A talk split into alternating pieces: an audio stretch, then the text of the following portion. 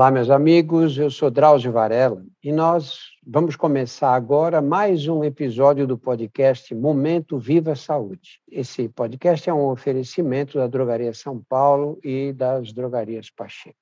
Nós estamos com toda atenção nos quadros Covid. E agora, com a chegada do inverno, vem a preocupação das gripes, dos resfriados, das infecções respiratórias de um modo geral. Mas, nesse caso, nós tivemos uma epidemia seguindo silenciosa, assim, né? mas que teve um aumento do número de casos muito significativo. Nós tivemos 50% mais casos de dengue este ano do que no ano passado. 50% a mais neste ano.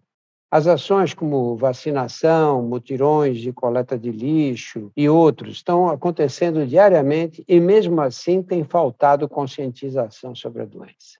A dengue e a Covid-19 têm sintomas, até certo ponto, semelhantes nos primeiros dias. E ambas são doenças que podem causar complicações se não forem prevenidas e tratadas para tirar as dúvidas sobre a dengue e nos ensinar a como prevenir, nós convidamos a doutora Melissa Barreto Falcão. Doutora Melissa é infectologista da Vigilância Epidemiológica de Feira de Santana, na Bahia, e consultora de arboviroses da Sociedade Brasileira de Infectologia. Lembrando que o vírus da dengue é um arbovírus. Primeiro, vamos para as perguntas dos farmacêuticos.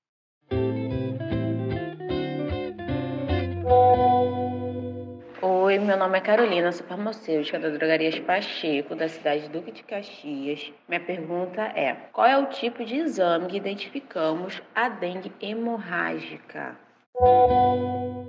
Oi, meu nome é Clarissa, sou farmacêutica da Drogaria São Paulo, da cidade de Piracicaba. E a minha pergunta é: até quantas vezes a pessoa pode pegar dengue? Oi, meu nome é Marcela Gama, sou farmacêutica da Drogarias Pacheco, da cidade do Rio de Janeiro, e minha pergunta é sobre a vacina para dengue. O senhor acha válido fazer o teste para saber se eu já tive, para poder tomar a vacina pela rede privada? E há alguma previsão para disponibilização pelo SUS? Olá, meu nome é Pamela Vanessa de Almeida Cardoso, eu sou farmacêutica da Drogaria São Paulo de Poços de Caldas, Minas Gerais, e minha pergunta é se é possível identificar a diferença da picada, da zika, da dengue e da chikungunya, e qual que é a principal diferença de sintoma entre elas.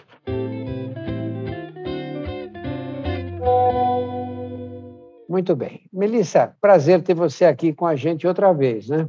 Prazer.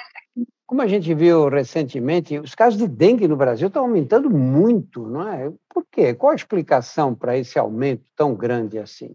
E tivemos esse ano um aumento de todas as doenças associadas ao Aedes, de todas as arboviroses, a dengue, a zika, a chikungunya, e isso se deve a uma diversidade de fatores. Entre elas, a temperatura mais chuvosa, seguida de calor, que tivemos um final do ano um início do ano muito chuvoso no país. Além disso, a falta de controle em relação ao Aedes durante esses dois anos da pandemia. Então, passamos um período no qual os agentes de saúde não podiam adentrar as casas das pessoas para poder botar um larvicida, para poder fazer o combate de foco, por causa do isolamento social. As próprias pessoas não iam permitir que isso acontecesse. Muitas pessoas da saúde que faziam esse controle foram deslocadas para a pandemia do Covid. E, além disso, a dengue é endêmica no nosso país. Ela cíclica, de tempos em tempos, a cada três a cinco anos acontece um novo aumento e isso já é esperado que aconteça. Mas ela não desaparece, né? Entre um ciclo em que ela incide com mais intensidade e outro, continua aparecendo casos de dengue, né? Sim, temos o período de novembro a maio, que é o período de maior incidência de aumento dos casos, mas a dengue pode acontecer durante qualquer período do ano. Então, independente de ser um período de inverno, se ser período de outono, de verão, a dengue vai estar presente. Então, o uso da prevenção, o uso do repelente é necessário durante todos os meses do ano. Muita gente tem medo da transmissão da dengue, da passagem de uma pessoa para outra, então não vamos visitar alguém que está com dengue, de medo de pegar. Fala um pouquinho da transmissão da dengue. É, a transmissão da dengue é diferente da transmissão do Covid, da transmissão dos outros vírus respiratórios. Ela é transmitida através da picada do inseto contaminado. Então, pode ser transmitido no meio ambiente se um inseto picar uma pessoa contaminada e picar outra pessoa que esteja no mesmo ambiente, já estando contaminada com o vírus. Por isso, inclusive, a pessoa que está com a dengue já confirmada precisa também usar repelente, para que não contamine os mosquitos do ambiente, assim passe para outras pessoas da casa, mas não transmite através de beijo, de abraço, de secreção respiratória. A transmissão é através da picada do inseto. A Clarissa, da Drogaria São Paulo de Piracicaba, pergunta quantas vezes uma pessoa pode pegar dengue? Podemos ter dengue até quatro vezes durante a vida. São quatro sorotipos, sorotipo 1, 2, 3 e 4. Todos os sorotipos circulam no país e, uma vez adquirido por um tipo desse vírus, vamos ficar imune pelo resto da vida, mas ainda tem os outros sorotipos. Então, cada pessoa pode pegar dengue até quatro vezes durante a vida. E a Pamela, da Drogaria São Paulo, da cidade de Poços de Caldas, em Minas Gerais, pergunta se é possível identificar a diferença da picada da zika, dengue e chikungunya. E qual a diferença dos sintomas entre elas. Então vamos começar pela diferença. Você toma uma picada, dá para saber, essa picada, o mosquito me transmitiu dengue ou chikungunya ou zika? Não, não temos como identificar se o mosquito está contaminado ou não. E, inclusive, o mosquito pode, em uma única picada, transmitir dois dessas doenças ao mesmo tempo, a zika com a dengue, a dengue com a chikungunya. Tem relatos até de infecção pelos três vírus ao mesmo tempo na pessoa. Então, não há uma comprovação de que aquele mosquito está contaminado ao nos picar e quando somos picados, não temos saber qual o vírus que estava presente até a doença se manifestar. Então, prevenção sempre, lembrando que o Aedes pica principalmente durante o período diurno, principalmente início da manhã e final da tarde, então já sair de casa protegido desde cedo. E a Pamela perguntou também a diferença dos sintomas entre as três doenças, dengue, zika e chikungunya. Tem alguns sintomas que são semelhantes, que são sintomas gerais, mas existem diferenças que ajudam bastante na diferenciação. A dengue é mais uma dor ao redor dos olhos com a sensação do corpo todo doendo, considerada até doença de quebra-ossos, porque você sente o corpo todo quebrado. A zika, a principal característica é a vermelhidão no corpo e a coceira. E a chikungunya, uma dor articular incapacitante de tão forte que ela é, que chega a dificultar a pessoa de caminhar e fazer atividades básicas por conta dessa intensidade da dor. Então, o principal diferencial são essas características, mas todas elas podem ter febre. A, den a zika tem febre menos do que a dengue e a chikungunya, mas as três podem também ter vermelhidão no corpo, mas é mais frequente na zika e nenhuma delas tem a intensidade da dor da chikungunya. Então, o principal diferencial são esses aí, mas pode vir apenas com uma dor articular leve, dor ao redor dos olhos, uma febre, e na fase inicial vai confundir. Então, exame laboratorial, diagnóstico clínico é importante, o exame laboratorial ajuda a confirmar qual dessas doenças foi adquirida. Tem gente que confunde um pouco os sintomas da dengue com os da Covid-19. Quais são as semelhanças e as diferenças, Melissa? A dengue é um pouquinho mais fácil de diferenciar em relação à Covid do que em relação à Zika e à chikungunya porque a dengue não costuma causar sintomas respiratórios. Na Covid, vemos com muita frequência dor de garganta, coriza, tosse, nariz entupido, que são sintomas que são menos frequentes na dengue. A dengue pode dar dor de garganta também? Pode, mas não com a intensidade e a frequência que o Covid dá. Então, se eu tenho um quadro de febre, de dor no corpo, de cansaço no corpo, de astenia associada a nariz entupido, nariz escorrendo, dor no pulmão, perda do cheiro e do gosto, que é bem característica do COVID. Eu vou pensar mais no COVID e lembrar do diagnóstico diferencial com o H3N2 e as outras viroses que estão circulando. A dengue sempre começa com febre alta? A dengue costuma sempre começar com a febre alta. Então, é, a febre é muito frequente na, na dengue, começa de uma maneira insidiosa, a burupita começa de uma maneira rápida e depois vem seguida dos outros sintomas, como a dor de cabeça, dor dos olhos, enjoo, dor na barriga, diarreia, manchas vermelhas no corpo e aquelas petequiazinhas, que são aquelas manchinhas purpúricas pequenas, que também são mais características da dengue. A partir de que momento as pessoas devem procurar o um médico? Porque quando você começa a ter vários casos na vizinhança, a tendência das pessoas é, bom, é dengue, acabou, faz repouso, fica deitado, porque fica difícil mesmo de ir para a rua. Mas em que momento as pessoas devem se preocupar? Dizer, não, agora é melhor procurar ajuda. É, nós temos na dengue a classificação da dengue clássica sem sinal de alarme e com sinal de alarme e a dengue grave. A diferença da dengue com sinal de alarme são alguns achados que levam a identificar que o paciente vai agravar. Então, o que precisamos ficar atentos quando estamos com suspeita de dengue? Presença de vômito frequente, se eu vomitei mais do que quatro vezes durante o dia, ou mais do que três vezes no intervalo de duas horas, se eu tenho uma dor na barriga de forte intensidade, se eu, minha pressão está baixando, estou ficando sonolento, irritado, desmaiei, aparecem essas manchinhas vermelhas purpúricas parecendo um sangramento na pele bem pequenininha, acontece sangramento no nariz, sangramento na boca ou aumento do fígado. A gente vai palpar o fígado, sente né, que a barriga está ali doendo muito, que está palpável, nem sempre é fácil identificar isso na população em geral, mas esses são os sinais de alarme que indicam que a febre ou que a dengue vai agravar. Além disso, se eu passo mais do que cinco dias de duração da febre, eu também preciso procurar a unidade de saúde. E a dengue costuma agravar mais cerca de 24 a 48 horas depois que a febre cede. Então, quando melhora a febre, é que a dengue costuma agravar. Então, o ideal é que após 48 horas de melhora da febre, seja feita uma avaliação médica ou no caso de qualquer sintomas desse que eu relatei. Melissa, acho que não existe um brasileiro que não tenha visto até hoje uma campanha na televisão mostrando onde é que os mosquitos proliferam, no vasinho de planta, no pneu jogado no quintal, nas calhas dos telhados. E, no entanto, as pessoas não, parece que não levam a sério. Qual acha a explicação mais lógica para você ter toda a informação, mas não colocá-la em prática?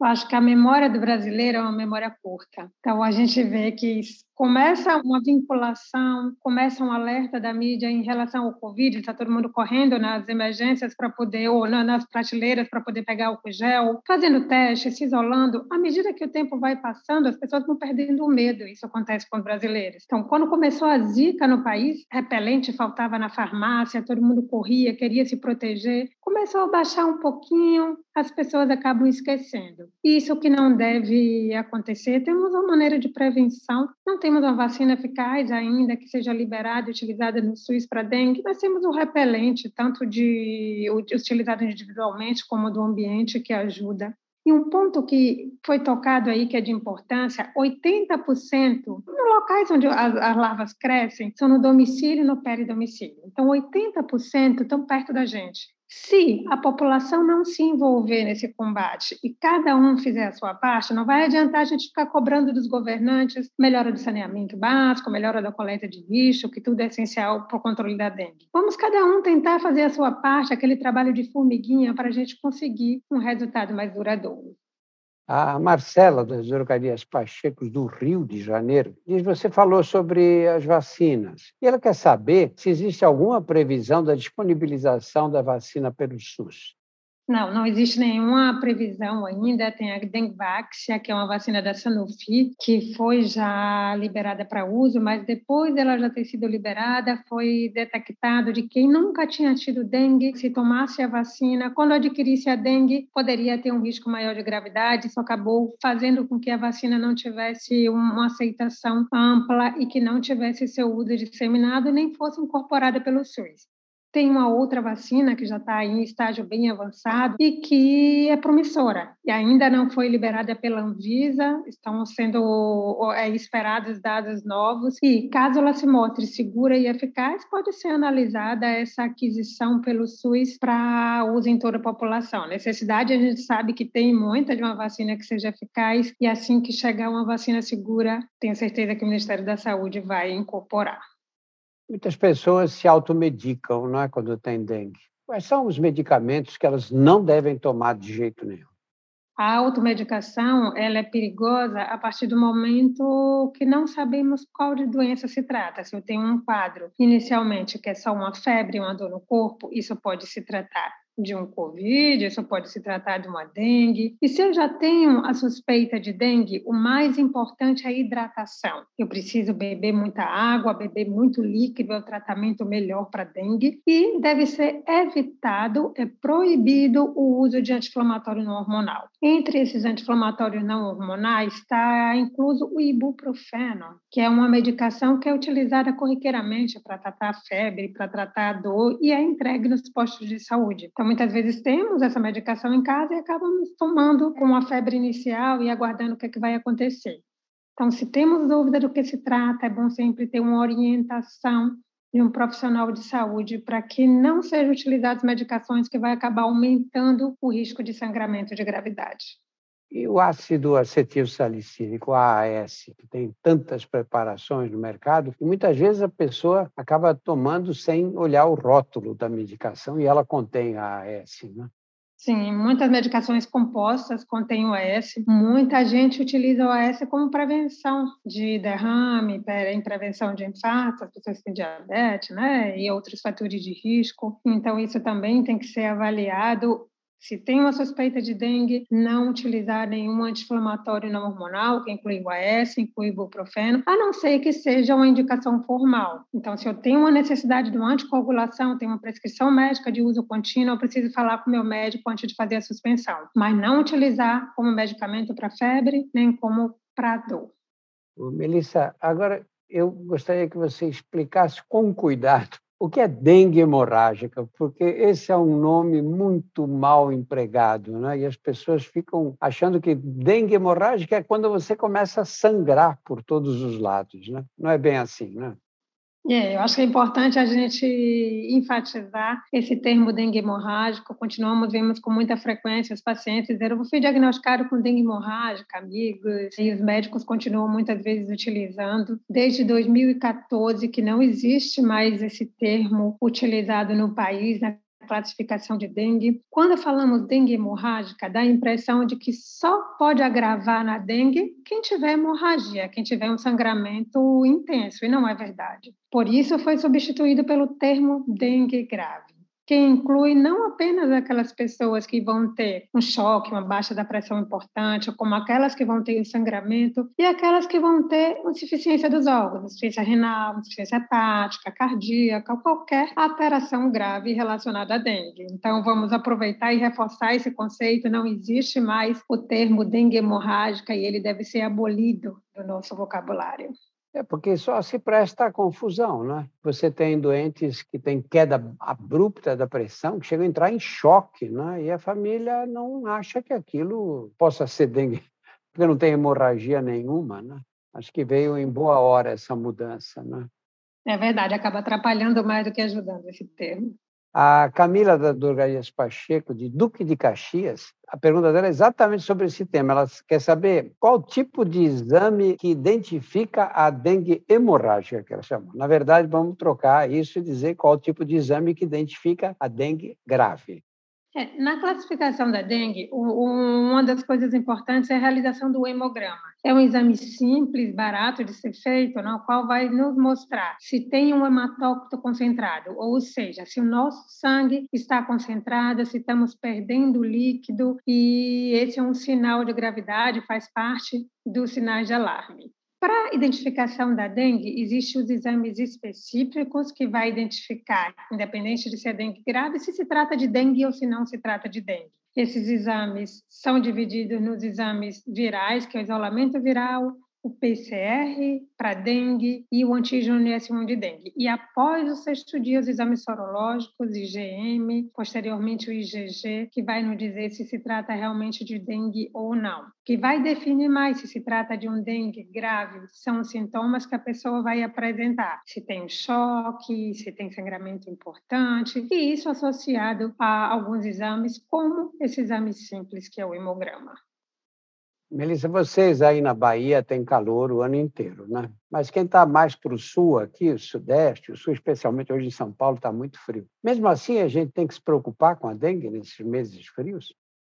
Sim, todos os meses do ano existe uma incidência de dengue, então temos que nos preocupar com a prevenção, qualquer período que seja. E uma das coisas que vem assustando e preocupando um pouco é a expansão da, da, da dengue para o sul. Não costumamos ver dengue na região sul. Hoje, esse ano, tivemos epidemia de dengue também na região sul. Então, independente de ser um, um, local de clima frio, um local de clima quente, a prevenção individual com o uso de repelente e a busca no seu domicílio por focos de mosquito, na caixa de ar-condicionado, caixa de geladeira, os potinhos de água, é, piscinas que são abandonadas, tanques descobertos, isso precisa ser realizado no mínimo uma vez na semana, independente de qual cidade do país a pessoa more. Melissa, para encerrar essa nossa conversa, fala um pouco dos repelentes. O repelente é a maneira de proteção individual mais segura em relação à picada do Aedes e deve ser utilizado já desde o momento inicial, quando se acorda, e não apenas na noite, porque temos as muriçocas comuns do Culex, que pica mais à noite, então muitas vezes a pessoa só se preocupa com o uso desse repelente noturno, mas tem que ser utilizado desde o início. Pode ser utilizado também nas gestantes, os repelentes, e existe repelentes específicos para as crianças. Temos que ter mais cuidado com as crianças menos de seis meses. Cuidado para não passar o repelente na região dos, do, do rosto e se passar aplicar aqueles repelentes é, que são creme, se você aplicar com a mão depois de lavar a mão para não botar essas mãos na a mão na boca, a mão nos olhos e sempre lembrando da orientação do fabricante. Cada repelente vai ter sua composição específica e vai ter que ser reaplicado de acordo com a orientação do fabricante. Então, se o meu repelente tem uma duração de seis horas, eu preciso reaplicar aquele repelente a cada seis horas. Uma outra dúvida que surge com frequência se eu vou à praia e eu vou passar um repelente, eu devo passar antes o protetor solar ou eu devo passar antes o repelente? Deve passar antes o protetor solar, aguardar um período e em seguida passar o repelente. E a dengue nas mulheres, em grávidas? A dengue, a, a, maioria das doenças virais nas gestantes tem um risco maior de gravidade. E com a dengue, principalmente quando acontece no terceiro trimestre, no final da gravidez, tem um risco maior de aborto e um risco também quando acontece perto do parto de transmissão vertical, ou seja, não existe microcefalia, alterações estruturais da criança, como acontece e assusta muito na zika, mas tem o risco de um neném nascer com uma dengue, que pode ter uma manifestação grave nos recém-nascidos, e também de parto prematuro ou aborto. Melissa, muito obrigado por esses esclarecimentos todos. Viu? Um grande abraço, um abraço para todos vocês. Se cuidem, usem repelente e, principalmente, procurem o foco do mosquito nas suas casas. Muito obrigado, Melissa.